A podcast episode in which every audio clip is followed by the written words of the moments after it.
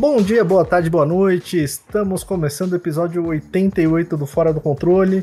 Eu sou o PC, algumas pessoas me conhecem mais pelo perfil arroba jogando sem hype. Estamos desfalcados, mas estamos aqui religiosamente para mais um episódio regular. E eu tô aqui com eles, meus amigos e apresentadores dessa bagunça organizada, começando por ela, maior torcedora da seleção brasileira. Fala, Gi. Obrigada, PC, por não mencionar um certo time, porque assim, eu sou uma pessoa que não gosta mais de futebol, sabe? A partir de hoje eu sou uma nova mulher, né? Esqueci, sou, sou gamer, tá? Não gosto mais de futebol. Então não conversem mais comigo sobre isso. Mas é, estou de volta, né? Semana passada eu faltei, coloquei um atestado, mas estamos aí, vamos embora. E ele, estamos aqui com ele, o primo do Fernando Diniz, fala. Pô, eu, eu, sou, eu hoje em dia sou o maior dinizista da face da terra. Eu vendo as pessoas reclamarem de Diniz na seleção, eu digo, pô, reclamem, reclamem, demitam ele da seleção, ele tem que ficar no Fluminense. Pô, ele tem que ser campeão mundial, vida Libertadores, né? Então, tem que manter o homem. O homem não pode estar na seleção, essa é a verdade. A seleção tá atrapalhando o desempenho do Fluminense. É, não, uma curiosidade. Não. Antes de começar o episódio, uma curiosidade. Quando o Diniz entrou pra seleção, o pensamento de todo torcedor do Fluminense era o seguinte: alguém vai se lascar nessa história. E provavelmente vai ser o Fluminense, que o cara vai dar prioridade pra seleção, né? Não foi. Foi a seleção. Então, eu tô feliz. Eu também Mas ficaria, né? Brasil... né? Até porque, para mim, comparar o meu clube com a seleção, eu prefiro o meu clube. Exatamente. É, um podcast de patriotas. É um... É. Mas eu também, eu, eu, troco, eu troco derrotas da seleção pelo Santos na Série A. Então, ô, ô PC, eu, eu tenho também uma teoria que próximo ano o Santos vai ser campeão brasileiro. Porque não, não tem um feriado que preste caindo em dia de semana. Você, esse ano, tocou todos os feriados. né, por vitórias do Santos, e aí o Santos tá desse jeito. O próximo ano vai, o negócio vai para cima. O peixão o vai voar. invicto vem. A gente vai ver peixe voando aí, viu? Perfeito. Gente, a culpa não é minha. O pacto era só pra esse ano, era só pra esse ano. Mas vamos lá, minha gente. Antes de começar, aqueles recadinhos bem rápidos, aproveita aí para clicar no botãozinho inscrever-se, aproveita para clicar no seguir, ativa as notificações para você saber sempre que a gente coloca um episódio, um episódio regular ou um episódio extra no ar. Aproveita também para dar as nossas cinco estrelinhas, avaliar o podcast. A gente já tá na SideQuest para chegar nas 650 avaliações. Dá essa moralzinha lá pra gente. E nossas redes sociais estão aí na, na descrição do episódio, então siga todos nós, siga nossos canais oficiais. Tem canal na Twitch, tem canal de cortes no YouTube, tem perfil oficial no Instagram, tem perfil oficial no Twitter. Então segue a gente lá e aproveita também para maratonar o podcast. A gente solta um episódio toda semana, um episódio regular, e tem uma série de episódios extras, sempre tem algum episódio extra chegando por aí. Então aproveita lá para colocar todos em dia. E também aproveitando, mandar um grande abraço pro Flash, que não pôde gravar hoje com a gente, mas semana que vem o homem tá aí com a gente. E também ele cumpriu, ele cumpriu a missão, hein? Eu e a Gi não estávamos aqui na semana passada, mas ele, Luciano e Alan gravaram um episódio de três horas falando do TGA. Então, se você quiser saber mais do TGA, quiser saber as opiniões da galera aqui, é só voltar uma casinha depois que você terminar esse episódio, vai lá, curte, compartilha e escuta o episódio anterior. Agora sim, minha gente, Tivemos aniversário recentemente da franquia Half, do Half-Life. E como parte das festividades pelo aniversário do Half-Life, fizeram ali um documentário sobre o jogo, contando bastidores, como que foi a, o desenvolvimento do jogo. A gente vai até deixar o link aí na descrição. É, e lá pelas tantas do, do documentário, o Gabe Newell, o fundador da, da Valve, estava lá explicando como que foi o processo de desenvolvimento e e ali ele explica que teve um pequeno debate sobre algo não ser realista no jogo, né? É, tinha tinha ali algumas conversas em torno de alguns designs do jogo, algumas opções do jogo, e aí em algum momento alguém virou para ele e falou assim: "Pô, mas não pode, a gente não pode colocar isso dessa maneira porque isso não é realista", né? E o Game New nessa, nesse documentário ele, ele deixa claro que ele, ele prefere que não seja realista mesmo. Ele, ele, ele diz que a, a vida real já tá, é cheia de obrigações, ele tem que ir no mercado, tem que fazer uma série de atividades, tem que trabalhar. E, e isso para ele é chato. No jogo ele tá ali para se divertir, então ele não liga tanto para esse lado de, de de, de ser exatamente realista, de ter um, um ultra realismo nos jogos, um realismo exagerado nos jogos, ele prefere se divertir. E aí a gente decidiu trazer essa, essa discussão para o Fora do Controle e eu acho que dá para dividir em duas coisas diferentes para a gente bater um papo. A gente tem um realismo dentro dos jogos, que são as mecânicas, game design, como que as coisas reagem dentro do mundo dos jogos, e tem também aquele outro lado do realismo, um outro aspecto que é o realismo gráfico, né? Que é aquele ultra realismo, os jogos que que não são cartunescos, são fotorrealistas tal. Mas vamos começar pelo realismo dentro dos jogos. Eu lembro que a Gi recentemente reagiu ali a um tweet sobre o stealth da, da Mary Jane no Spider-Man 2. Tinha uma galera criticando ali que não era tão realista, e eu lembro que a Gi não, não prefere tanto realismo assim, né, Gi? Então, é, eu lembro muito de, dessa questão aí, porque esse stealth de Mary Jane foi, é uma coisa que eu não gostava no primeiro. E comecei a, até curtir no segundo, não me ofendeu de forma alguma. Mas o que a turma estava criticando é, é, a reação do inimigo ao stealth. E assim, nessa questão, nesse ponto de reação do inimigo ao stealth, isso acontece na maioria dos jogos que eu joguei. E se fosse realista ao extremo, ia ser chato de jogar, porque os inimigos iam te escutar a todo momento e você não ia conseguir fazer stealth. Sabe? Muitas, muitas, muitas vezes que você faz um stealth no jogo, a ideia é que os personagens, o inimigo não seja tão esperto como ele seria na vida real. Né? Então, eu, eu curti que os inimigos de, de Mary Jane estavam burros, digamos assim, porque ficou mais ficou mais legal a gameplay, sabe? Ficou divertida. Imagina se eles achassem ela a todo momento e você tinha que voltar para o início sempre. Né? Então isso é o que torna isso é o que tornou chato para mim no primeiro jogo, por exemplo. Eles não eram inteligentes, mas a gameplay era mais chata, era um pouco mais chata. Então eu tentava fazer sair correndo mesmo, aí me achavam, eu voltava para o começo de tão chato que era e me incomodou. Só que nesse segundo eu gostei de, de ser assim sabe? Eu acho que se eles colocassem um pouquinho mais inteligente, talvez já fosse mais chato para mim. Então acho que serviu o jogo no jogo para ser divertido mesmo, né?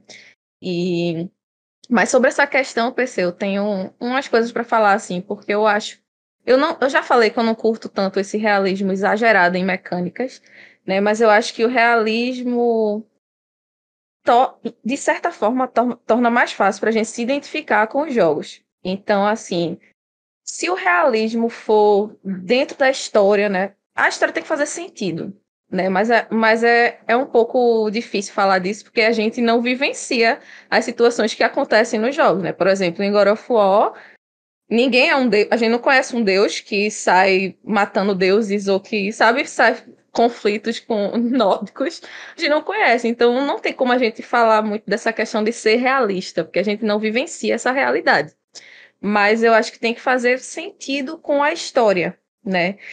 Já na questão da gameplay, eu acho que tem que ter um pouquinho de mentira assim para o jogo ficar divertido.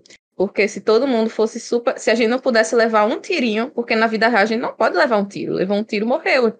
Sei lá, para de andar. De, de, sabe, você não fica inteiro. Então, imagine, em todo jogo a gente leva um tiro, acabou a gameplay, Sabe? A gente tem, tem o nosso personagem tem que conseguir levar uns tirinhos e ter uma mentirinha ali para ele. tem que ter um, um, checkpoint, né? Na vida real a gente não tem checkpoint, então assim. É só permadeath. Esse realismo, esse realismo exagerado tornaria o jogo chato. Mas em certas questões eu entendo quando se critica esse realismo, porque tem que fazer sentido com a história, né? Pode tirar a nossa imersão se for uma coisa muito além. Mas coisinhas pequenas, assim como neste caso da Mary Jane, eu acho que fazem sentido para gameplay, porque é para ser divertido mesmo. Teve outro exemplo também no, do Spider-Man que eu vi as, as pessoas comentando. Esse eu acho que é até mais bobo que o de Mary Jane, que foi porque ele é, ele é forte, né? Ele ele carrega coisas, ele levanta pedregulhos gigantes, ele faz pontes pararem de, de cair, né, com suas teias. Aí a turma, nossa, como ele precisa dar tantos socos para matar os inimigos, se ele, se ele tem tanta força para segurar uma ponte. Sabe, mas até, até eu que não conheço o personagem consegui ver um sentido nisso, né? Porque ele provavelmente deve controlar a força dele, porque ele não quer matar as pessoas, sei lá só quer deixar desacordado. Então, assim, isso até que fazia um pouco de sentido na história, mas eu acho que mesmo que não fizesse, não, não é uma coisa pra gente, sei lá, criticar, sabe? Porque ajuda na, na gameplay a ser divertida. Você queria matar com um soco só e acabar a história, e acabar a luta, sabe? Então eu acho que tem coisas que não fazem muito sentido de se apelar tanto para esse realismo. Acabaria se tornando chato, na minha opinião. Na HQ é o tempo inteiro, assim. Ele se contém o tempo inteiro. É, é tem, tem inimigos dele. Ele, fala, quando... ele fala disso, de, de que ele se controla e tal? Fala, fala. Tem, tem até uma, ah. uma história que uma vez ele enfrenta o Justiceiro, e aí o Justiceiro fala isso, que. É, é que é uma daquelas histórias e si, né? E, e aí o, justi o Justiceiro acaba matando o Demolidor na história, e aí tem uma série de, de eventos lá e o, o, homem, o Peter fica muito puto com o Justiceiro e ele fala, pô, todas as outras vezes ele tava se segurando, porque dessa vez ele deu um soco e quebrou não sei quantas costelas. Mas que massa! é, e, e, em vários momentos eles eles citam isso na, nas HQs, né? E não é só para ele, né? Até o Super-Homem. Se fosse assim, o Super-Homem arrancava, ele ia ser tipo o Omni-Man ou o Homelander, né? Ele ia sair matando todo mundo não ia ter, Não ia ter gameplay nenhuma, né? Se a gente for parar pra pensar. Assim, imagina, ele dava um soco, derrubava cinco inimigos de uma vez, acabou. acabou Zerou aí, era. galera. Era One Punch Man, né? É outra parada que tu quer assistir, pô. Tem um anime até, sobre até... isso, pô. e é engraçado a galera, a galera ficar meio, meio puta com esse negócio da Mary Jane especificamente, do stealth, porque todo jogo de stealth, ele tem uma mecânica, geralmente, né, a imensa maioria deles, ele tem uma mecânica que se um inimigo te vê, ele ativa ali uma, uma região de alarme, uma região que você está sendo procurado, e geralmente passa um tempo e você para de ser procurado. Aquele alerta não é eterno, né? Isso jamais aconteceria na vida real, né? Aquele Ele alerta... meio que esquece, né? Acontece também no Dark Souls, é. por exemplo, se, em alguns Dark Souls, né? No 2 não, os inimigos é, te seguem até são, a morte. Mas, mas no 1, um, nos outros, você, o inimigo te encontra, você deu uma corridinha, ele já para de te, de te buscar. Isso não acontece na vida real. O inimigo ia deixar de, se te visse, ia deixar de te seguir? Não, né? Então, assim... Tem, Dá tem um soco que alguém na rua e sai correndo pra ver. Testa. O pessoal vai te seguir até o inferno. Ah, é. Certeza. Certeza. É que nem polícia de GTA, né? E a polícia de GTA é um negócio. É uma das coisas mais incríveis que eu acho, né? É polícia de GTA. É, a polícia de GTA é um negócio porque você. O cara dá um soco em você na rua em GTA. Se você devolve e tem um policial por perto e ele viu você tomando um soco, ele vai querer lhe prender. Mas aí sobe uma estrela. Aí é só esse policial e o parceiro dele que vão querer lhe prender. O estrela é muito tranquilo, né? É, você, né? pô, a suavidade, o cara sai ali de marola. E na verdade o cara não quer nem prender. O cara, ele dá voz de prisão, mas qualquer coisinha o cara quer te matar. Beleza, mas isso daí também é bem parecido com a polícia americana realmente opera, né? Aí o cara sobe pra duas estrelas, já chega uns carrinhos e tal. Três, quatro estrelas, aí começa a chegar a SWAT. Do nada, os caras mandam um exército com um tanque para prender um cara. É um negócio assim, absurdo, mas é divertido. E dá para você despistar os caras. Imagina aí, você destrói um prédio, você mata centenas de pessoas numa rua, do nada, a polícia tá te perseguindo, e eles, né, esse bicho foi pra longe demais, não vamos perseguir mais não, acabou a perseguição. Você, ou você para numa loja que muda a pintura do carro. É, né? ou você é. vai cortar o cabelo e o cabelo cresce. E a pintura acontece em dois segundos, né? Você... Os caras são rápidos. E aí são, são, são mecânicas que ajudam o jogo a ficar mais divertido, né? Ajudam o jogo a, a, a galera. Porque, pô, imagina você ficar o jogo todo com a polícia lhe perseguindo porque sem querer você apertou um botão e deu um soco num cara. Ia ser uma merda, né? Ia ser horrível. E ninguém ia fazer, ninguém ia ficar fazendo essas brincadeiras divertidas que se fazem no GTA, né? Se Exatamente. fosse estragar seu jogo completamente. Sabe um exemplo? Então, Pode falar, PC. Até, até, jogo que, que, que faz isso, às vezes, você vai lá e bate no NPC sem querer e o NPC fica magoado com você pelas próximas 40 horas de jogo. E não tem como você voltar atrás, dá, dá é, é, terrível. Não, e tem uma coisa. Pior aconteceu comigo em Bloodborne, né? Tem uma, um NPC que eu adoro ela, mas eu, eu achei que era um inimigo, bati e pronto. Ela passou o jogo inteiro com raiva de mim. É duro, é duro. Eu fiz isso com vários NPCs em Dark Souls 1. Eu queria que tivesse o perdão. No Dark Souls não tem o tem perdão. Tem o perdão. Né? Você vai na, no cantinho lá, você pede perdão. É, é. Você tem um cantinho lá pra pedir perdão ao NPC. No Bloodborne não tem. É. Aí deu ruim. Tem realismo demais no Bloodborne. Pô, Dark Souls 1, a primeira coisa que eu fiz no jogo foi matar o nosso amigo Flash, pô. Eu cheguei ali, comecei a conversar com, com o nosso amigo Flash. Ele começou a me dar umas respostas meio desentrevadas, né? Ele começou a me dar umas respostas meio tortas. Eu, ei, meu irmão. Desaforado. O cara, cara debochado você, né, meu filho? Então, me bati nele. O bicho era dar uma. Porra, o bicho era muito mais bem equipado que eu, o bicho dava umas porradas fortes. Foi duro pra matar, viu? Foi duro, mas consegui matar ele. Aí depois que eu descobri que o bicho tinha quest, tinha as coisas. Ah, não quero quest também de cabo desaforado desse. É, cabo desaforado desse, quero quest um cabo desse, não, tá doida? Agora, um exemplo que eu acho muito bom desse negócio de jogo que não é feito para ser simulador, mas tem algumas mecânicas de simulação que eu acho que funcionam bem para determinados públicos. E a gente tem um exemplo aqui dentro do podcast. Máfia. Máfia tem aquela mecânicazinha de corrida super realista deles e de trânsito super realista. Você tem que obedecer às leis de trânsito certinho, senão você toma multa, tem polícia vindo atrás e tal. Ele tem a opção. Isso é que eu acho legal. É ter a opção de você mudar para deixar o jogo mais realista conforme você quer. E aí ele consegue abraçar os dois públicos. E o Spider-Man fez isso agora com o lance lá da física, da, da balançada com a teia e do dano que você leva ao cair. Que ele dá a opção de você ligar ou desligar. Eu joguei com ele ligado só pra relembrar os bons tempos do Spider-Man do PlayStation 2, mas não caí uma vez para testar. Não caí, eu caí para pegar a platina. Para pegar a platina eu caí uma vez, foi. Foi um dos últimos troféus que eu peguei. Foi de cair pra pegar um troféu que tinha que cair no chão fazendo uma, umas lá. Mas eu, eu, acho, eu acho interessante, assim, ter os, os, dois lados. Você ter os jogos que são mais realistas, mais simulação, como Euro Truck, Farming Simulator, jogos que realmente fazem essa parada. O próprio Red Dead Redemption 2, que é um jogo que ele é intencionalmente mais lento porque ele é mais realista mesmo, ele é mais aquele lance de é mais introspectiva, a história que ele quer contar é uma história muito mais palpada na realidade, e aí ele não dá para exagerar muito. Ele não dá para ser um GTA, porque ele não tá indo pro lado da comédia da sátira, ele tá indo pro lado do, do dramalhão pesado. Agora você pega um Tales of Arise, um Final Fantasy, Aí você pode ter um Cloud com a espada do tamanho do mundo nas costas, levando aqui. Se você tem problema, você pode ter o cara tirando uma espada de fogo que ninguém segura e ele segura com o poder da magia da amizade e, e já era, sabe? Pode ter essas brincadeirinhas. Uma série que também faz muito bem isso, e alguns até estranham, é a série Acusa e a série Judgment. Porque é uma série que, pô, a história é um drama pesadíssimo e tal. Os caras falando sobre bullying, é falando sobre assassinato, sobre máfia, sobre corrupção, paternidade, personagem lidando com câncer e tal. E aí, no meio daquilo, tem uma galhofa exagerada no, no gameplay, nas sides e tal. Eu acho que o videogame é isso. O videogame é, é o criador fazer o que ele quer fazer, a proposta que ele quiser fazer, e o jogador jogar o que quiser. Porque aí eu tenho uma pergunta pra Gi. Porque não tem jogo ruim, né, Gi? O jogo. Pode ser que o jogo não seja pra você.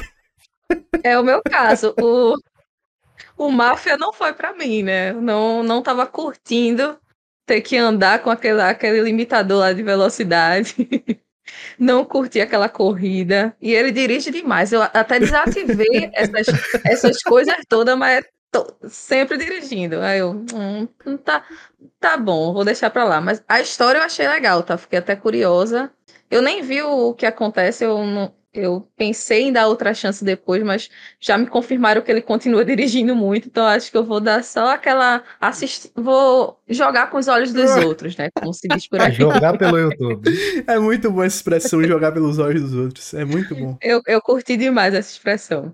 Giz, mas... você devia ter ido no, no Mafia 2. O Mafia 2 não é não precisa é. dirigir. Ele para tanto, de dirigir. Assim. É porque ele, um é o taxista, é outro personagem. É outro personagem, é outro personagem. Ah, o entendi, 3 também já é entendi. outro personagem. Aí é outra parada. Outra parada. Mas eu, tem um ponto interessante que Lucena falou dessa, dessa questão de se for um simulador, né? Se o jogo tiver essa proposta, eu acho muito legal, sabe? Eu até já dei uma arranhada em simuladores de sobrevivência e tal, que o personagem precisa a todo tempo estar tá se alimentando e tal, fazendo, fazendo coisas essenciais, assim. Eu acho divertido se isso for também a proposta do jogo. Eu só não. Tem alguns jogos que eu acho que não combina, entendeu? Você não vai botar um tipo, Mario não... super realista. Pra né? mim, por exemplo. Imagina no, no The Last of Us, por exemplo, você precisar ir no banheiro, você precisar ficar limpando. Se limpando, sabe? Tipo, você tá Ah, ele achou um papel higiênico. Pô, finalmente, meu irmão! Você procurando essas coisas, sabe? Eu acho que não, não tem jogo que não vai, não vai fazer sentido essa, essas mecânicas. Ah, ele perde na HP porque tava usando folha de bananeira, né? Pra se limpar. É, e, a, e a Abby procurando whey protein. Né? É desse jeito. É desse Mas jeito. eu acho que é bem isso, gente. Estando dentro das mecânicas do jogo, fazendo, sendo coerente com a história, vale a pena. É legal ter esse realismo. O Red Dead 2 e o Red Dead 1 são grandes exemplos disso. Né?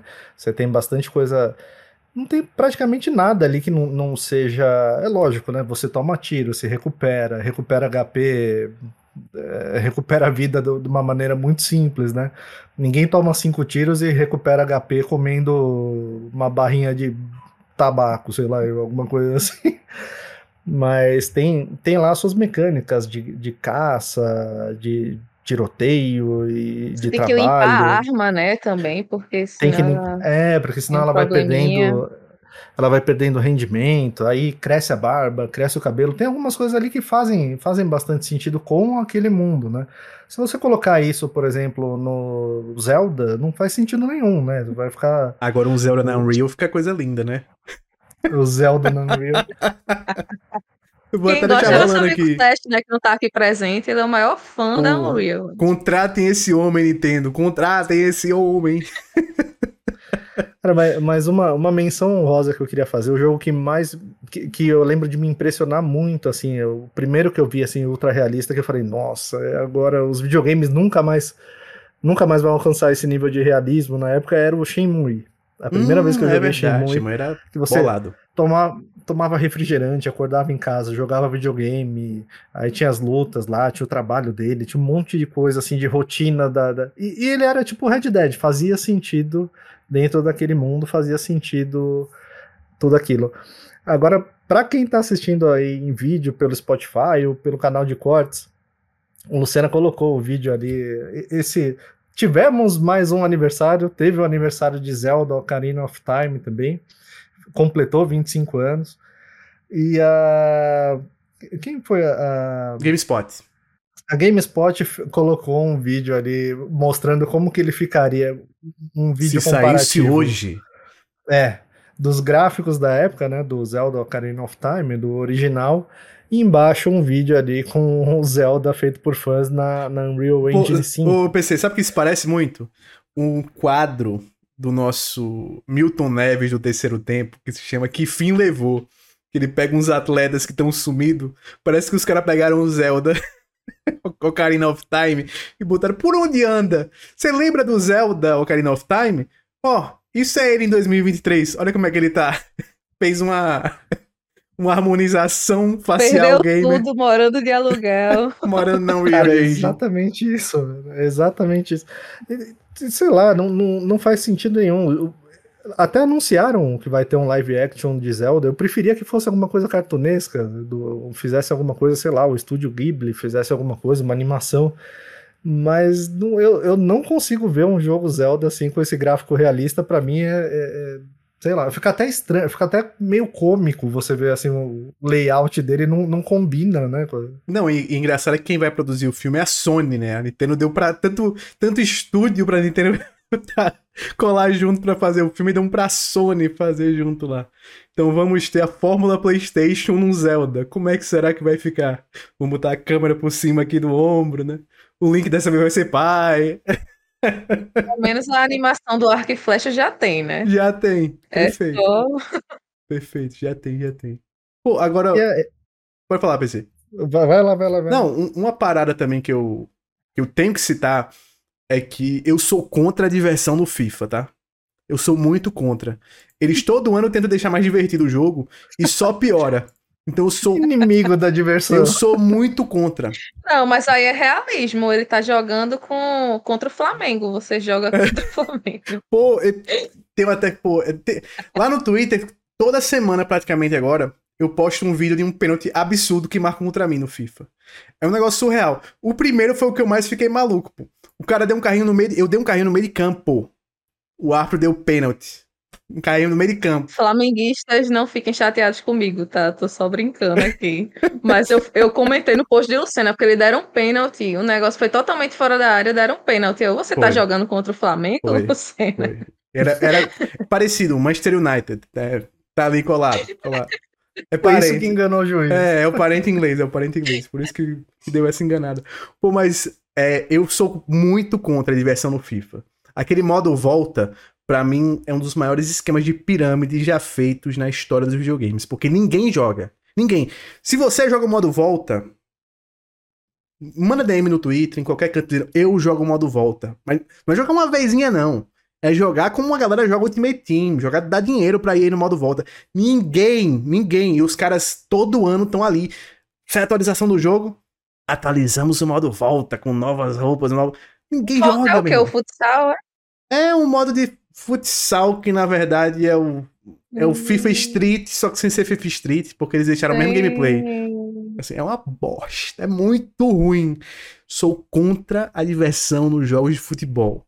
Sou a favor da simulação nos jogos de futebol. Fica aqui meu protesto. Realismo no jogo de futebol pra já. Mas aí devia ter pelo menos a opção, então, né? Eu é, quero um simulador. Pô. É, então, pô. assim, não venha com esse. Eu vejo vários erros, assim, bizarros, né? De o pessoal Até movimentação, assim. O, pô, o FIFA já tá. Desde que o FIFA entrou ali de vez ali na geração do, do Xbox One, PlayStation 4, os caras patinam. O tempo todo você tá andando, os caras tão patinando assim, parece que você tá jogando rock no gelo, um negócio. Enfim, fica aqui a minha reclamação. E não é mais FIFA, né? E EA Sports FC, fica aqui a minha reclamação aqui com a nossa amiga EA, para que o realismo reine no FIFA. Eu vou dizer, eu discordo da afirmação do nosso amigo Gabe. Eu discordo da afirmação da maneira como ele falou. Porque ele fala que os jogos têm que ser divertidos, né? Eu acho que não necessariamente. Eu acho que os jogos. Se for FIFA, não. É. não, mas falando sério, eu acho que não necessariamente. Eu acho que o jogo tem que ser o que o criador achar que ele tem que ser e o que o jogador quiser também que, que o jogo seja, né? Eu acho que videogame diferente até de de cinema, música nem tanto, mas de cinema principalmente, você tem a liberdade de o jogador construir aquela narrativa com você, né? O, jogador fazer aquilo ali ser, ser o que ele quiser. Então, por exemplo, eu posso pegar, jogar um GTA pela história e tá ali fazendo um GTA pô, super sério e tal. Gente pode pegar e bagunçar o tempo todo no jogo. Bagunçar o tempo todo e tal. Você pega um Baldur's Gate, por exemplo, também. Você pode seguir um bilhão de linhas e tal, fazer as coisas diferentes. Tem essa liberdade. Você tem essa liberdade de você fazer as suas escolhas. Eu acho que o jogo tem que te entreter, né? Na, Sim. Na real, assim. Exatamente. E se for falar só de diversão, por exemplo, The Last of Us foi só desgraça. Só desgraça, né? Eu é. Passei o jogo inteiro sofrendo, triste. Então, assim, chamar isso de diversão talvez não seja uma palavra muito boa, mas foi uma experiência incrível e me entreteu.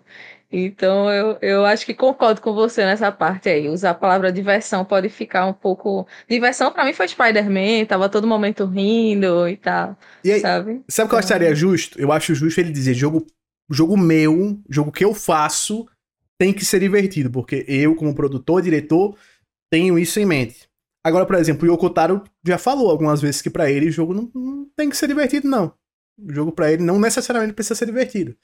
Ele tem a mensagem dele que ele quer passar ali no jogo, e isso para ele é mais importante do que a diversão. Ele então... levou isso muito a sério nos primeiros jogos da série Drakengard, nenhum deles é divertido. Perfeito. E eles envelheceram igual leite jogado no asfalto. No sol Cada que tá fazendo por aí, né? passa, né? Eles envelhecem 100 anos. É impressionante como... Se tem jogo que merece remake para atualizar a gameplay, Drakengard. Eu, eu joguei só o terceiro porque, bicho, se o terceiro é daquele nível lá, o primeiro e o segundo, meu Deus do céu. O, então, PC, é... você falou agora de remake e a gente falou do aniversário também. Não poderia deixar de citar que mais um ano a Square Enix comemora o aniversário de Final Fantasy XIII e não anuncia nenhum remaster, né? A gente não tem um remasterzinho anunciado para Final Fantasy XIII, nem 13 2, nem Lightning Returns. Então fica aí também a reclamação. Merecia, hein? Né? Merecia. Merecia uma, uma, um remasterzinho ali, lançado a trilogia, o bando Pô, completinho. É, tem que fazer. Remasterizado. Nem precisa fazer muito trabalho. O jogo continua bonito até hoje, eles continuam bonitos até hoje, dava para fazer. Agora, esse negócio de realismo, é, eu vejo isso muito também em simulador. Simulador, jogo de corrida. E assim, um jogo que eu, que eu cito como exemplo, que é um jogo. É um dos jogos mais bonitos que eu já vi de corrida, é o, o Ride 4. Ride 4. Né? Caraca, Inclusive lançou gastou o 5, inglês, é, tá? Você viu? Você viu? Alô, Aira. Tá tendo aula Alô, com Aira, né? É... Alô, Aira. E, e assim, ele é um jogo de moto, é um jogo de corrida de moto. Só que ele é extremamente realista e ele é extremamente difícil, entendeu? E, e mesmo eu tendo competido de kart muitos anos, entender bastante de corrida, simulação tal, é muito, muito, muito difícil. Eu penei pra caramba para conseguir chegar ali em terceiro, quarto. E assim, eu consegui, eu só consegui depois que eu decorei a pista inteira, depois que, que eu, eu dei voltas muito boas, assim, sem errar quase nada. E eu, eu, acho que é um jogo que ele claramente peca nisso. E é uma pena, eu espero que o, o que lançou mais recentemente eles tenham corrigido um pouco isso porque, por exemplo, o Forza, o Forza Motorsport, você consegue trabalhar isso muito bem. Assim, você consegue ser. Se você pegar uma pessoa que não é muito ligada em automobilismo e quer jogar, quer, quer ajustar o nível de dificuldade para ela, ela consegue. Agora, esse Raid 4, meu amigo, é, é, um jogo praticamente impossível. Os caras focaram tanto em realismo que realmente, é, é sei lá, você tem que tirar a habilitação de moto e dirigir uns. uns tem que ser o Valentino Rossi, né? É o Mark Marques para conseguir correr no negócio. É uma, uma coisa assim maluca. Pô, sabe uma coisa é. que também me, me incomoda quando rola isso? É quando o jogo só tem duas dificuldades. Ou é extremamente difícil, vai destruir sua mente, seus dedos e você não vai conseguir vencer sem ficar frustrado ou vai deixar estupidamente fácil a ponto de, tipo assim, tá num jogo de moto desse, as motos estão tudo a 5 km por hora e só a sua tá a 115. Pô, eu odeio quando os caras fazem isso, esse tipo de ajuste. Porque você se sente um otário por não estar tá conseguindo jogar na dificuldade que é para ser normal e se sente o maior ladrão do mundo por estar tá jogando na dificuldade que os caras botam para beber jogar, né? Exatamente, exatamente. O, o Forza eu acho que ele acerta muito nisso, assim, você consegue equalizar essa dificuldade muito bem para vários níveis diferentes, inclusive se você tem ou não tem volante, esse tipo de coisa. Né? Mas eu percebo muito isso em jogo de corrida. Assim, tem jogo de corrida que você pega, é, é, só de você escolher o carro, mudar uma coisinha ou outra, você vai terminar em primeiro, primeiro, primeiro, primeiro, primeiro, primeiro. Sempre, não, não tem nenhuma. Acontece exatamente igual a Lucena falou. Parece que você tá jogando FIFA com seu irmãozinho. Parece que o Lucena tá jogando FIFA comigo. Pô, sabe um jogo que eu gostei também da dificuldade? Fórmula 1. Eu, principalmente os últimos, o 2001, 2002 e 2003. 2023, 2003 é sacanagem. Pô, saudades Fórmula 1 2003, viu? Saudades, era legalzinho de jogar demais. Mas enfim, pô, eu gosto do modo carreira dele, porque você começa e você acha, pô, sou muito bom no jogo, cara. Sou muito bom. Porque você começa naquelas equipezinhas, eu acho que é Fórmula. Não sei se é Fórmula 2 que você começa ou é Fórmula E. Ah, numa divisão inferior você começa. E aí é bem, bem mais fácil. Bem mais fácil você vencer as corridas, porque os pilotos adversários são mais fáceis de você enfrentar, né? E os carros são também mais nivelados. Quando você entra na Fórmula 1, um carrinho mequetrefe contra os caras que são bons, Aí o negócio começa a cantar. Aí, primeira corrida, você já termina lá atrás, você já fica assim, opa! A coisa aqui é mais embaixo. Eu gosto dessa parada. Eu gosto muito disso que eles fazem. E uma coisa que eu sinto falta no FIFA. E o FIFA você começa o modo carreira como jogador, por exemplo, você já começa no time principal. Já começa o erro aí. É pra você ter pelo menos uma temporadazinha mais curta, numa divisão de base e tal, só pra fingir que você tá, tá melhorando e pra o cara aprender o básico. E aí você começa, mesmo se o jogador for muito ruim, você consegue ser titular muito rápido. Eu fico muito puto que o cara consegue muito rápido jogar bem. Não é assim. Eu fico, não é assim, não é assim que essa, essa merda, ajeita esse negócio aí. Pô, nossa, tá falando, eu sempre lembro da EA, sempre lembro dessa maldita dessa EA fazendo essas coisas. Mas vamos embora. Fórmula 1, meu grande trauma foi, foi uma vez, há muitos anos atrás, que eu coloquei para disputar um GP com o tempo real, né? No... Então eu ia lá, fazia o treino de quinta, demorava, sei lá, uma hora. Aí fazia o treino de sexta, demorava mais uma hora. Fiz a tomada de tempo e tal. E quando eu tava mais ou menos no, na metade da corrida lá com a Force India, alguma coisa assim, eu errei uma curva, bati nos pneus e não tinha volta, assim, tava num negócio mais. Aí você jogou, sei lá, três horas fora. É, é, é complicado. Eu não, não, não, lidei muito bem com a situação. Até hoje o trauma ficou. Quando vai no, na terapia. Do que, do que as vezes que, que isso aconteceu em corrida real, que isso aconteceu no kart. Foi pior, foi pior. É, é, é pior, eu prefiro bater o kart do que. Porque eu prefiro bater meu carro na Avenida Paulista do que errar uma curva no Fórmula 1 do videogame. Agora, minha gente, sobre realismo gráfico, vocês têm assim, alguma preferência clara? Assim, eu prefiro o jogo mais realista, eu prefiro mais cartunesco, mais. Eu, eu tenho um pouco. Eu, eu sou muito, muito, muito fã de cel shading. Eu, eu, eu acho que é o, o tipo, de, o tipo de gráfico que é, envelhece muito bem. Você pega aquele Prince of Persia lá do PlayStation 3, um jogo de 2008, 2009, alguma coisa assim. Até hoje é um jogo bonito. Né? Eu acho que a Nintendo ela virou essa grande casa do cel shading. Já falei isso aqui algumas vezes, mas é, são jogos que vão demorar muito tempo para você sentir esse envelhecimento, essa defasagem gráfica, apesar da Nintendo não usar uma, uma, uma definição, uma resolução muito alta, um, um, alguma coisa assim, né? E eu também, lógico, não, não é uma. O mundo não é uma coisa binária de sim e não. Quando eu vejo um gráfico realista, tipo Red Dead Redemption ou próprio The Last of Us, alguma coisa assim, eu também gosto e acho que esses, esses gráficos vão envelhecer muito bem. Né? Eu acho que a gente alcançou um patamar gráfico em jogo realista também que é, é, já está num patamar muito alto, né? Vai demorar para esses jogos envelhecerem. Não era, não era como a gente tinha ali no Play 2 ou no Play 1, que você olha olha aquele, aquele meme do Final Fantasy, né? Que você é o cara mais bonito da festa, aí você olha um amontoado de, de, de pixel tudo contorcido, né? É, eu acho que a gente alcançou um patamar muito alto, mas se eu tivesse que escolher entre um e o outro, eu ficaria com o cel shading e o gráfico mais cartunesco. Eu acho que. Eu não... não sei também. Pode falar, gente. Pode falar que eu ainda tô me decidindo. Não, eu ia dizer que eu, eu, eu também estou me decidindo, mas eu ia dizer que eu não sei escolher. Porque para mim, agora, por exemplo, que eu tô jogando no portátil, eu tô amando. Eu não consigo jogar no portátil essas coisas muito realistas, assim. Mas uma pixel art, um joguinho de emulador que eu tava jogando do, do Super Nintendo, sem nenhuma atualização, tá maravilhoso para mim no portátil, sabe?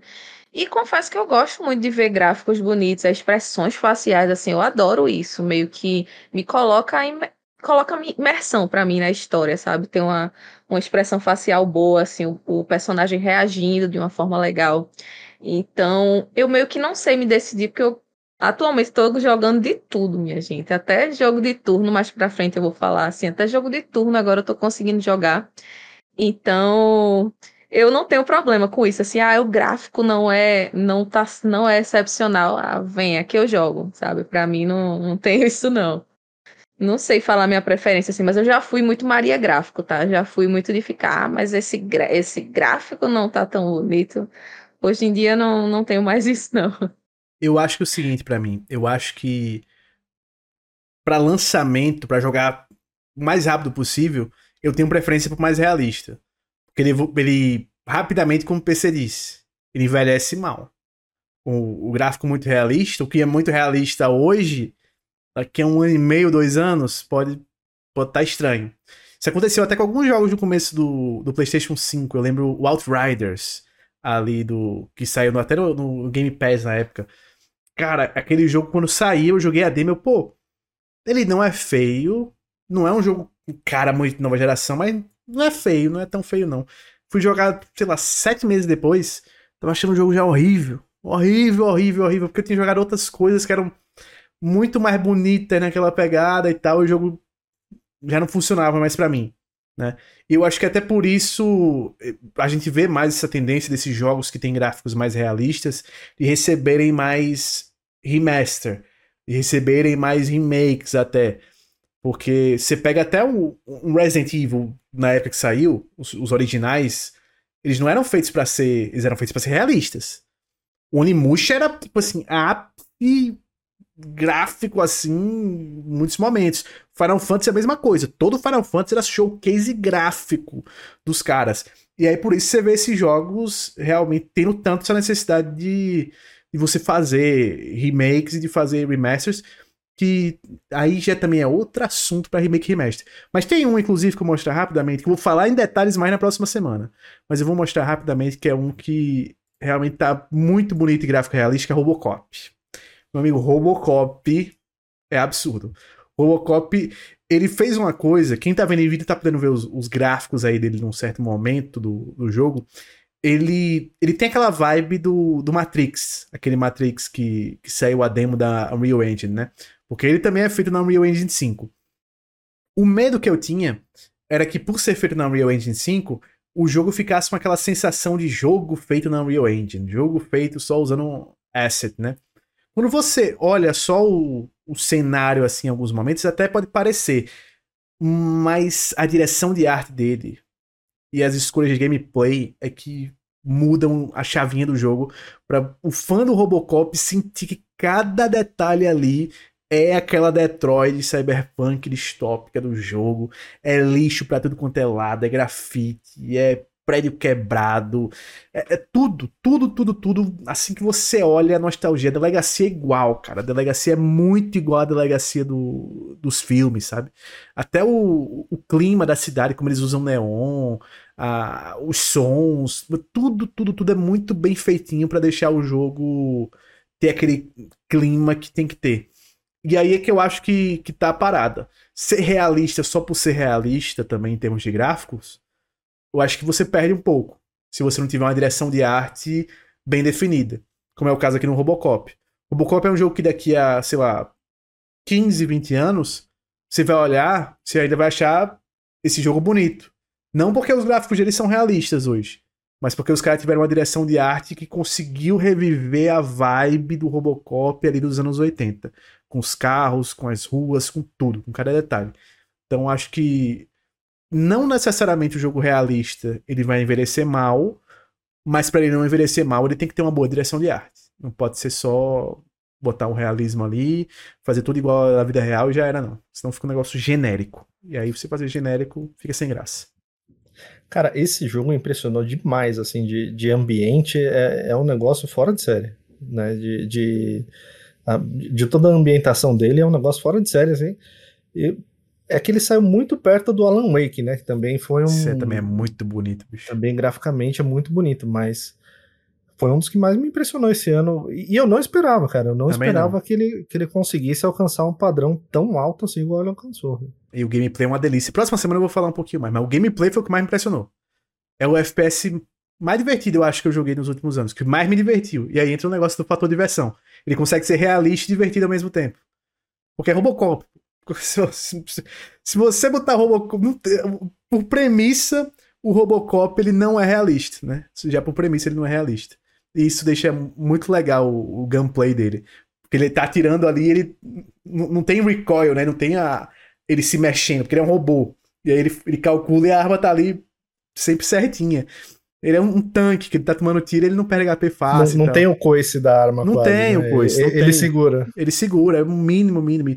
Pô, a física do jogo também é muito bem feita. Assim, é um jogo incrível mesmo. Incrível. Eu... Quem gosta da... de Robocop tem que jogar. Tem que jogar porque ele é fantástico, fantástico. Eu joguei no modo 30 FPS, tá? Porque eu joguei no, no PlayStation 5. No, o modo é 60, a resolução cai pra 1080p. E alguns efeitos também ficam um pouco piores. É... E aí, graficamente, não ficava tão bonito. E, e aí eu vou falar como o Gi falou. Nessas horas eu sou Zé Gráfico. Se um jogo é muito bonito e uma das valências do jogo é ser bonito, eu prefiro que. Eu prefiro jogar 30 FPS para ver o jogo bonito do que jogar 60 e tá jogando com ele feio. Eu tenho essa preferência. Mas é legal que ele dá opção. Então tá aí de novo a danada da opção é, se mostrando importante, né? É, e deve dar uma melhorada também com o tempo com, com os patches. Ele, Ah, ele acabou de ser lançado, tudo. Mas eu gostei PC, muito da evolução. E porque- no PC é coisa linda. É absurdo. Porque eles fizeram Terminator, é o mesmo estúdio, não é? É. E, e o Terminator é um jogo bonito, mas ele, assim, é bem mais aba é bem abaixo do, do, do Robocop. Não tem nem comparação. O Robocop Sim. tá infinitamente melhor que ele. Mas, minha gente, vamos lá. Hoje a gente vai pular o momento perfeita leitura. Mas se você quiser mandar a sua história aqui pra gente, o e-mail é podcastforadocontrole.gmail.com. Se você já mandou, a gente tá seguindo a fila bonitinho. Logo, logo sua história entra no ar. E se você não quiser mandar por e-mail, se você preferir mandar por DM, pode mandar na DM de qualquer um de nós ou na DM do nosso Instagram, do Instagram oficial, ou na DM do nosso Twitter também. Fica à vontade. Se você quiser mandar direto para um de nós, explicar um pouco sua história, alguma coisa assim, a gente já faz uma investigação ali com você para pegar mais uns detalhes, mas da maneira que você preferir. Ô, PC, agora? sabe uma coisa que a gente podia Diga fazer lá. depois? Sabe coisa que a gente podia fazer depois? Um episódio com as. praticamente só com história. Um episódio das histórias. Um episódio assim. O tema é pegar algumas histórias que estão acumuladas lá e a gente jogar aqui umas duas, três histórias. né? A gente tá num combo aí, né, de duas semanas sem ler é, história. por isso. Por isso que eu acho que seria válido. É válido, é. Não é? Inclusive, se vocês quiserem mandar pergunta, alguma coisa que vocês querem que a gente fale aqui, alguma, alguma coisa assim, manda bala, manda aí pra gente. Também tem os comentários aí embaixo, quem quiser comentar Perfeito. alguma coisa No episódio passado não teve, porque o episódio passado. E aí eu ia falhar, ó. Porque o episódio passado teve votação e já saiu o resultado, que era votação pra galera dizer qual será o jogo do ano 2023. E aí, né, vamos dizendo aqui. Com 1% dos votos, temos Super Mario Bros. Wonder. Com 3% dos votos, Spider-Man 2. Com 5% dos votos, temos Resident Evil 4. E aí vamos pro, pro pódio. Em terceiro lugar, com 13% dos votos, The Legend of Zelda Tears of the Kingdom. Em segundo lugar, com 16% dos votos, Alan Wake 2. E em primeiríssimo lugar, com 62% dos votos, Baldur's Gate 3. Então, a comunidade fora do controller cravou que Baldur's Gate 3 vai ser o jogo do ano. Então, se não ganhar, é culpa de vocês, que vocês apostaram, né? A gente nem A votou democracia, também. aqui. a democracia vai vencer. Mas sabe o que me surpreendeu? Esse Alan Wake em segundo, cara. Eu É, achei que também. ia ficar o Zelda. Eu achei que não ia ficar o Alan Wake, não. Inclusive, o Zelda foi lançado bem antes, ele já tava com aquele meme, né, do segundo lugar ali, soltando champanhe, beijando a. Metendo Year the que Champions, né? É, os fora do controllers aí gostaram mais do, do Alan Wake. Foi, pô. Muito mais do Alan Wake. Muito mais. Foi... Eu fiquei surpreso também, tá? Eu fiquei bem surpreso porque eu não esperava que o, que o Alan Wake fosse, fosse disparar tanto, não. Mas olha aí, Alan Wake ficou em segundo. Aí. Coisa linda. E agora sim, meus queridos, passando para o nosso ritual semanal, falar um pouquinho do que a gente tem jogado, do que a gente tem feito, começando por ela. E aí, Gi?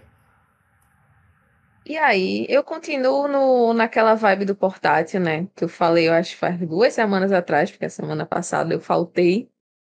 E eu tô jogando muito o xCloud por causa do desse controlinho aí, que é o Game Z X2 Pro. Acho que é isso. Toda vez eu me confundo com esse nome. Mas eu, eu terminei dois jogos nele. E já comecei outro, mas o outro vai ficar para depois. Eu terminei dois, que foram Cocoon e Jusant, que Lucena também terminou. Aí eu vou falar do Cocoon primeiro para a gente falar do. Jusant junto. Perfeito. O, Co o Cocoon, é, PC também já falou dele aqui no, no podcast. Já, mas eu já quero terminei. ressaltar para vocês jogarem ele, se vocês ainda não deram a chance. Joguem. É aquele jogo que você que não tem nenhum tipo de tutorial, acho que o PC também falou disso. Você só vai sentir o que é que ele quer que você faça. Né? Tem vários puzzles assim que quebraram minha cabeça de uma forma que, eu, que nunca tinha acontecido, assim. Geralmente eu, eu engasgo em alguns puzzles, mas nesse, assim, é, eu achei as coisas muito. Por não ter nada explicando e você só sentia, assim, eu meio que, caramba, será que é isso mesmo? E às vezes era coisa tão simples, mas como não, não falaram nada, né, não disseram nada, eu só fui na intuição. E, ah, então era isso mesmo, tá? Tudo certo aqui. E é muito bonito. E como eu estava conversando com o PC, essa, acho que foi semana passada, eu acho que finalmente chegou aí o que superou o Inside, tá?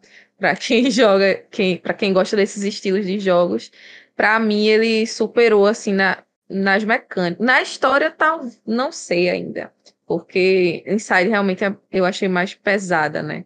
Não sei, não sei dizer, mas acho que em gameplay, em puzzles, em criatividade, para mim o Cocoon superou é maravilhoso o jogo. Eu, para quem, acho que quem gosta desse estilo é, é, impossível você não curtir esse jogo, sabe? Porque é, é maravilhoso assim a, a, criatividade dele com a, as os puzzles mesmo, as, essas bolinhas aí, quem tá assistindo em vídeo tem essas bolinhas aí. Nossa, essas bolinhas quebraram muito minha cabeça, velho. Porque tem, tem, tem várias, então assim, é, é, uma, é coisa de vocês saber onde colocar cada uma e uma vai colocando dentro da outra. É, é uma doideira esse jogo. Mas é muito legal e recomendo muito para quem ainda não deu essa chance, porque tá no Game Pass, né? Então quem assina, assim, não tem por que não testar. E é bem rapidinho, eu terminei com engasgando em alguns puzzles, eu terminei com as 5 horinhas. Aí depois eu fiz a platina, aí acabou que eu acho que eu tenho umas 6, 7 horas. De platina não, né? Fiz o 100%. Miletou. Miletei o jogo. Então é, é, curtinho, assim, você provavelmente você também deve engasgar em alguns, em alguns puzzles, porque eu, eu, eu achei bem mais todos, complicado. Mas tudo bem. Eu achei tem, bem mais tem complicado uns, que o Tem Inside, uns que você tem que, tem que usar essas três esferas, e aí você sai de um mundo, entra no outro, e aí tem um tirinho que tem que entrar por uma esfera, sair na é outra doideira. e acertar um lugar. Quase a cirurgia Cara, de uretra. Né? Você não, quando, você quando precisa passava... de uma esfera para passar de um local, né? Só que essa esfera às vezes está dentro de outra esfera. Aí você tem que entrar no mundo daquela. É uma, é uma loucura, minha gente. Vai quebrar Deus a é sua é cabeça. Deus Mas é, é divertido, mais. né? E, e, a hora que você Muito. termina, tem, tem hora que você ganha troféu que eu falo, eu não quero troféu, eu quero um diploma. Me manda um certificado. porque... Fiz um curso profissionalizante aqui, né? Após resolver esse puzzle. E tem umas boss fights, acho que o PC também citou isso no quando ele falou. Que coisa maravilhosa ter, ter boss fight com. E ele não te diz nada, né? No, no, você tem que. No começo tem meio que. Né? É, no começo você tem que sentir aí o que tem que acontecer e vem-te embora aqui pra boss fight, toma. Sabe? Eu achei muito legal, velho, esse jogo, assim, criatividade pura. Eu amei. Eu terminei assim, caramba, que jogo maravilhoso. Não sei nem por que eu não joguei antes. Eu fiquei com essa sensação, assim, que era pra ter jogado antes, sabe? Você sabe uma então, que foi surpreso, muito. Gi? Gi PC. Foi, esse era um jogo que não diria surpreso que eu fiquei. Eu fiquei um pouquinho decepcionado. Porque eu esperava que tivesse um indie, como sempre tem no The Game Awards, concorrendo ali a jogo do ano. E dentre todos os indies que eu vi, o mais diferentão e assim, que eu não vi ninguém que jogou dizendo que ficou sur surpreso negativamente, né? Se decepcionou com o jogo, achou o jogo fantástico, foi Cocoon. Cocoon eu acho que era um daqueles jogos que pô, merecia por ser muito diferente. Muito diferente, assim, proposta de, de tudo. E parece que ele, tudo que ele faz aí é com excelência, né? Direção de arte. A música dele é boa. Ou vocês acharam. É, sim, eu gostei dos efeitos. E tem um. É porque tem, tem uns, um, é, um, é tipo um bicho, né? Esse, esse personagem é tipo um bicho. Aí tem outros bichos e, tipo, você tem uma interaçãozinha. Tem um sonzinho muito legal também, sabe? Agora, de música, não ficou nenhuma na minha cabeça, não. Eu gostei mais da. Eu gostei dos sons do jogo, mas em trilha sonora, assim, de ter uma música que ficou, não, não senti isso. O PC teve algum assim? Eu não, não, não sei. Não, de música não, mas ele é aquele jogo que ele passa para você, conforme você vai jogando e vai reparando nele, ele passa assim, um, um, uma sensação de extremo capricho em tudo, sabe? Sim. Tudo tá ali por alguma razão, é bem desenhado, é bem feito, e até se você Por exemplo, se você ficar procurando teorias no YouTube, é, é, porque assim como o Inside, ele, ele não pega na sua mão, não tem texto nenhum, então é, é, é, muito aberto, né, o que acontece. Eu acho até que ele é um pouquinho mais fechado que Inside, assim, é, a, a trama dele, né? Mas, por exemplo, você começa a ver detalhes no cenário é, é, de outros seres que você às vezes passou batido, não reparou. Né? Então, ele é extremamente caprichado em tudo. Né? E até nesse sentido que a Gi falou, que dele superar Inside em gameplay, em game design, em mecânicas, com essas boss fights, eu, eu acho que ele realmente ele, ele levou o gênero para um novo patamar, sabe? A, Inside é muito bom, mas ele não tem nenhuma boss fight, por exemplo. A mecânica dele é relativa. Ela, ela vai mudando ao longo do jogo, mas, cara, é, esse, essa mecânica de você, cada esfera ser um mundo e cada esfera te dá uma espécie de poder e você colocar uma esfera dentro da outra e cada boss fight virar praticamente um minigame, porque cada uma tem uma dinâmica diferente. É, é muito bem feito. Eu acho que isso que o Lucena falou, no futuro dele. É, dele não participar do TGA. Eu sei que esse ano foi teve muito jogo bom, né? É, é, tem muita gente, por exemplo, eu não acharia estranho se o Final Fantasy tivesse, tivesse na lista dos nomeados, por exemplo, né? Ah, tem muita gente, por exemplo, acho que o Starfield devia estar. Tá, eu acho que ele devia estar. Tá. Eu acho é, que eu o Pocon, ele, ele com o tempo, ele, ele, apesar do Sea of Stars também ser um jogo muito legal, é, é, e muito bem caprichado. Cara, eu ainda acho que... teve o Sea of Stars, né, velho? É. Esse ano foi loucura. É fantástico, fantástico. É que eu acho que o Cocoon, com o tempo, conforme as pessoas forem jogando e forem percebendo esse game design dele, né, o quanto é genial, o quanto ele é bem feito. Cara, tem, tem puzzle que você resolve dentro dele que você fala assim, cara Caralho, como os caras pensaram nisso, velho? Como os caras desenharam? Como alguém é, sentou é, e falou assim: eu, eu vou penso. fazer um, um, lugar que você vai levar essa esfera aqui, pôr no pedestalzinho ali, pula para outro mundo, traz aqui. Jogando cara. pelos olhos dos outros, o que eu, porque eu sou muito ruim de jogo de puzzle, né? E aí, esse é um jogo que eu tenho que jogar pelos olhos dos outros. Mas jogando pelos olhos dos outros, esse é um jogo que eu vejo assim: o Sea of Stars é um jogo que eu, que eu também zerei. E a minha impressão é que ele faz muito bem um, numa proposta já bem estabelecida. Ele não, não traz tanta novidade pro gênero. Ele não, não muda muita coisa. Ele faz muito bem no que ele se propõe. O jogaço faz muito bem no que ele se propõe. E aí, até a gente pegando o, o, outros jogos que estão ali, a gente tem, por exemplo, a gente tem o Spider-Man, o Resident Evil e o Super Mario ali. Três franquias gigantescas. Pô, seria um pecado uma dessas não estar concorrendo que não tem chance praticamente nenhuma de ganhar, no fim das contas, esses três jogos, né? Muito baixa. Para botar um indiezinho para dar um destaque, né? Para até dar um destaque para os caras venderem mais, porque para um Spider-Man, para um Resident Evil e para um Super Mario, é bacana você estar tá concorrendo no jogo do ano do The Game Awards. Mas para um indie desses como Cocoon, às vezes muda o patamar do estúdio. Tem que ter cota, né? vai cota indie. Tem que Coloca ter, tem que ali, ter. Né? Eu também sou, eu sou a favor da, tem que ter a cota indie, tem que ter. E indie, indie, né? Não dá pra ser o indie. Como foi discussão no episódio passado. É não dá pra ser um David Diver entrando, senão vira bagunça. Mas assim, ó, apesar dele ter alguns puzzles que dão mais trabalho, são mais difíceis, é, no geral você consegue evoluir bem no, no, no jogo sem, sem, sem tutorial nenhum. Você, você consegue ir, ir resolvendo os puzzles por você mesmo. E uma vez ou outra, se você travar em algum, dá para procurar ali no YouTube, alguma coisa assim. O gameplay dele é curtinho, dá pra, dá pra achar até fácil se você travar em alguma coisa, né, Gi?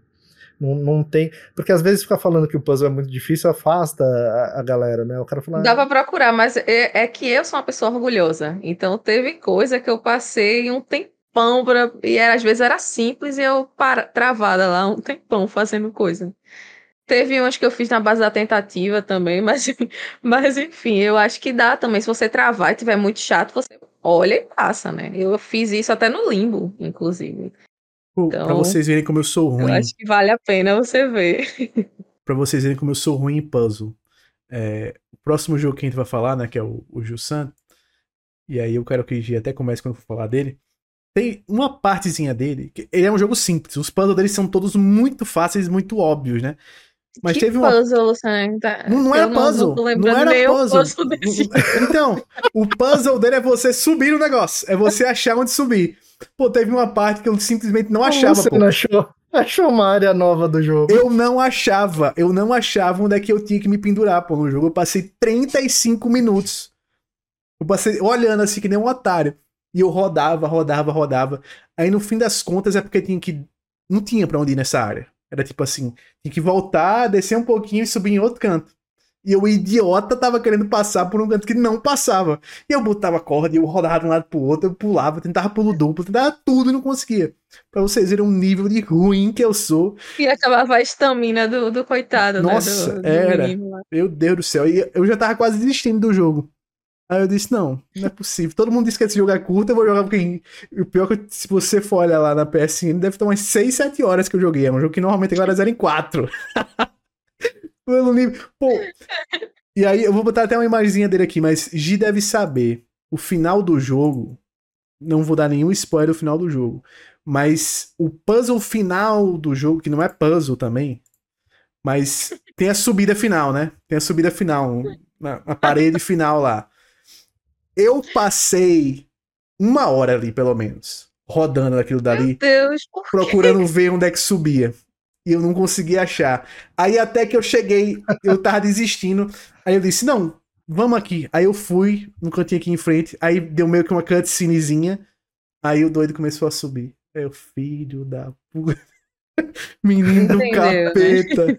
Pô, eu sou muito ruim, sou muito ruim. Mas o jogo é bom, viu, Gi? Fala aí pra gente sobre o nosso. Sim, sim, eu vou falar bem rapidinho dele, até porque a gente já. Porque assim, a mecânica dele é ser. É você escalar, sabe? É uma jornada de. Você escala uma grande montanha e tem uma história, tem toda uma coisa que a gente não vai falar aqui porque é spoiler. E é muito legal você escalar e ter essa sensação de que do que vai acontecer. Né? Mas esse jogo mudou completamente assim a minha minha visão de escalar em jogos e vai ser muito difícil agora, vai ser chato escalar. Já, já eu já não gostava tanto, para ser sincera. já não curtia tanto mecânica de escalada nesses jogos assim de aventura que você só aperta X e vai colocando no, no analógico para cima, sabe? Eu já não curtia tanto, torcia para acabar logo. E esse mudou completamente assim minha visão, porque é a mecânica é você escalar. Então tem várias coisas para você usar. E um o que Luciana chamou de puzzle, eu agora colocando na cabeça, acho que realmente casa com, com ser um puzzle. Porque você tem que ver exatamente para onde você vai, tem que calcular algumas coisinhas, Sim, saber né, o que usar, de- né, pra chegar lá. saber o que vai fazer. Então, eu acho E- que se encaixa como puzzle Gi, mesmo. Não é nem como se tivesse muita opção, é se você vai pular ou se você vai botar a corda e se balançar. Ou se você as duas morre. opções. Sim, mas uma coisa legal é que ele não morre, né? Tu percebeu Não isso, morre, não que, assim, morre. O, o personagem não tem como morrer, assim, ele tá sempre com essa, essa cordinha aí, então, assim, você não vai acontecer Nem de você ver uma consegui tela de matar. game over. É.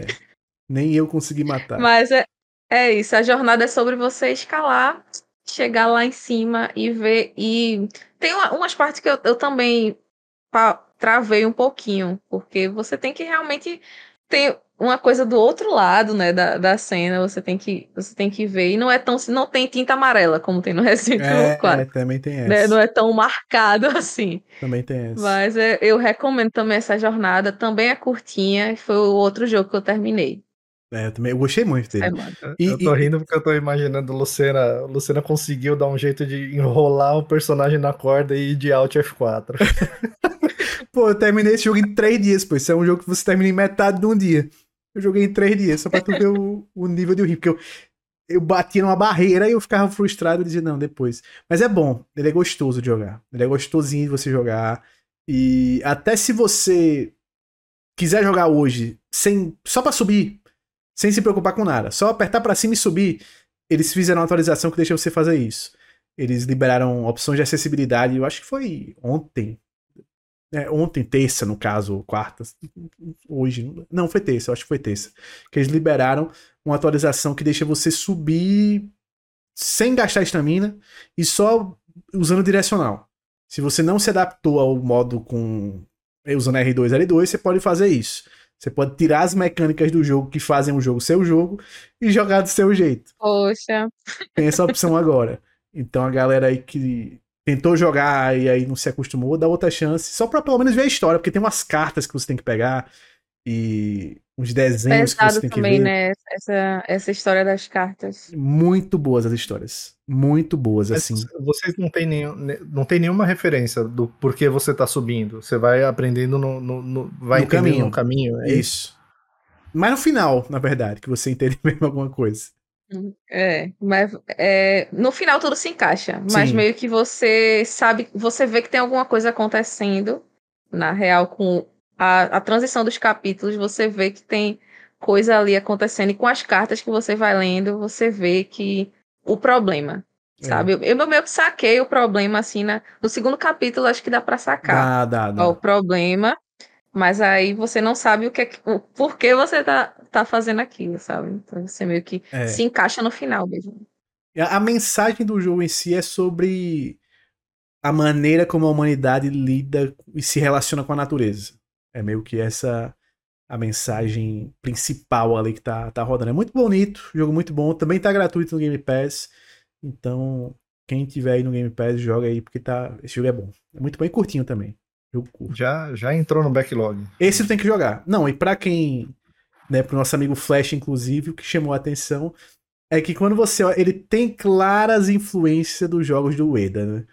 Então, joga. Ele, ele, ele tem a beleza dele, mas ele tem aquela influenciazinha dos jogos do nosso querido Ueda.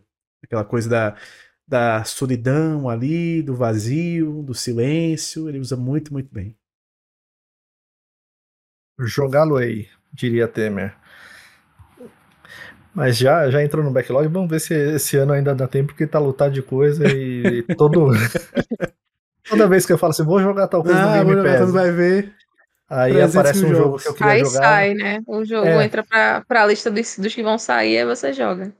Aí entra pro paredão, aí eu sou forçado a passar ele na frente pra, pra jogar. O Game Pass precisa mudar isso, pelo amor de Deus. Avisa um mês antes, pô. Avisaram que o Persona Royal ia sair, não tinha a menor condição de eu nem tentar terminar É, o, personagem o Persona. gigante, gigante, gigante, gigante. Bem, gente, eu terminei o Soma. É, eu tinha comentado um pouco dele alguns episódios atrás, acho que uns dois ou três episódios atrás. É, e assim, já entrou nos meus indies favoritos, nos meus jogos prediletos, não só desse ano, mas da vida mesmo. Já coloco ele ali no ranking. É, só para quem não pegou aquele episódio, o protagonista ele sofre um acidente de carro, quase morre, né? Ele sofre um traumatismo craniano e ele fica com uma. Ele tem sequelas por causa desse acidente, né? Ele fica com uma, estimativa de, de vida bem curta, e aí ele inicia um tratamento alternativo que envolve escanear o cérebro, né? Na realidade ali, eles tentam escanear o cérebro dele para tentar descobrir o que, que pode ajudar ele nesse tratamento. né? E a hora que você faz esse escaneamento com o seu personagem, você vai até uma clínica ali, faz esse escaneamento, é, de repente você acorda em outro lugar, é uma base submarina, você não sabe o que você está fazendo lá. É, o seu personagem tem só as memórias dele da vida pregressa, né, da vida dele até ali, ele não faz a menor ideia de como ele foi parar lá, por que, que ele está lá. E é, é- é- esse é o, é o ponto de partida do jogo. Né? Então você está nessas bases submarinas, você vai avançando aos poucos ali, entendendo um pouco mais a história, entendendo o que rolou, por que, que você está lá embaixo, é, o que tá. Por que, que essas bases existem também. E ele é um jogo de terror, ele tem um, um- um- um clima bem tenso, mas ele não é. Tem uma coisa que, eu, que eu, eu peguei um pouco de preguiça ao longo do tempo, eu quero até fazer um episódio especial falando um pouco mais de jogo de terror. Um abraço pro Bel Monteiro, amigo. A gente já tá confabulando ali alguma coisa para fazer esse episódio. Uma coisa que eu fui pegando preguiça com o tempo foi esse negócio de jump scare, é, é, uso excessivo de jump scare e sei lá, o, o jogo ficar vinculado. Gratuito, né, também. É, gratuito, sabe? Fica só querendo a pessoa ali atrás da escada querendo te dar um susto, né? É... Ele tem alguns momentos, assim, todo jogo de terror vai ter, em maior ou menor quantidade, mas ele, ele tem pouquíssimos, ele não exagera nisso.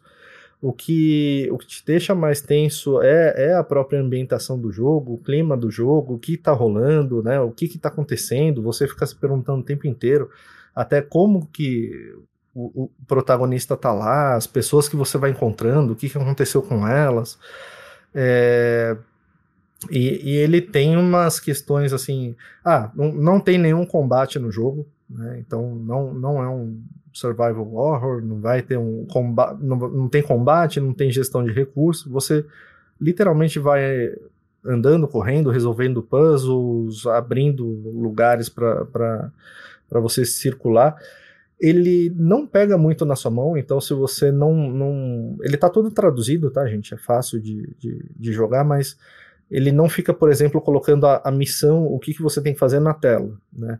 Então, nesse sentido, você pode ficar, às vezes, um pouquinho perdido, mas não é nada de demais. Eu não tive que ficar assistindo nada no YouTube, deu para resolver as coisas assim, relativamente tranquilo.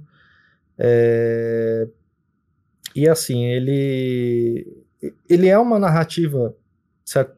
bem linear, você vai chegar no mesmo final do jogo. Ele tem poucas escolhas, só que essas escolhas, meu amigo, a hora que vocês faz essas escolhas, você não vai mudar o, a, a, narrativa do jogo, não vai mudar o final, só que você vai ficar pensando, eu fiz certo ou não?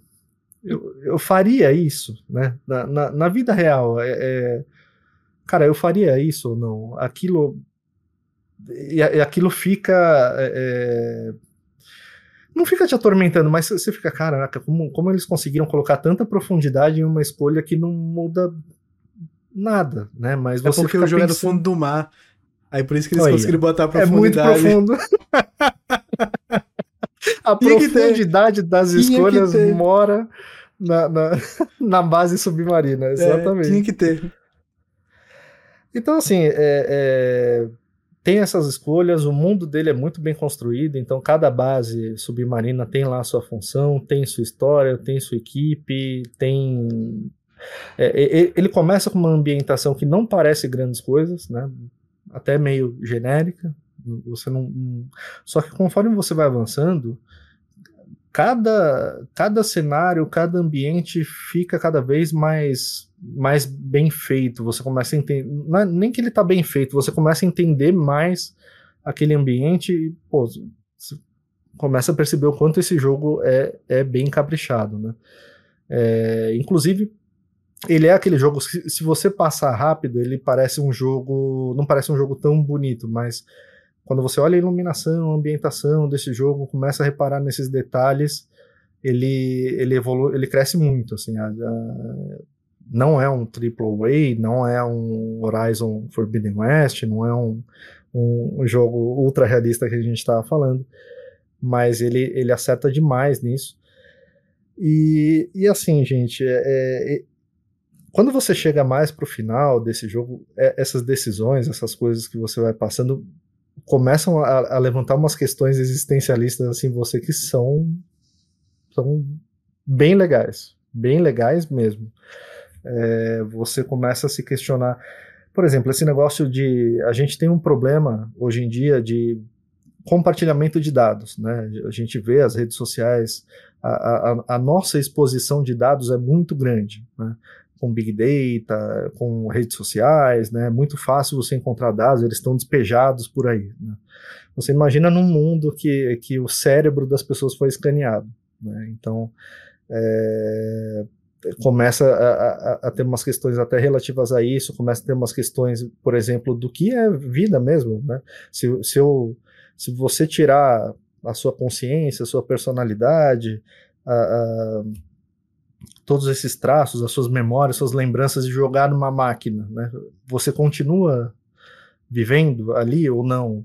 Ou é só um, um backup, né? apesar de você sentir, aprender coisas novas e ver coisas novas e, e interagir com as pessoas. Então, assim, é, eu não, não quero falar demais para não dar muito spoiler, mas ele começa a levantar um monte de questão, assim, né? Até eu fiz um tweet falando sobre isso. É, é, quem perdeu parentes, pessoas que amava demais, né? Você fica sempre, você fala, pô, como eu queria falar de novo com essa pessoa, como eu queria que existisse esse esse backup, né? Como eu queria poder interagir de novo com essa pessoa. Só que ao mesmo tempo, né? É, é, é uma situação terrível, né? É você ter uma continuidade assim, tem que chegar uma hora e você simplesmente bater as botas, né?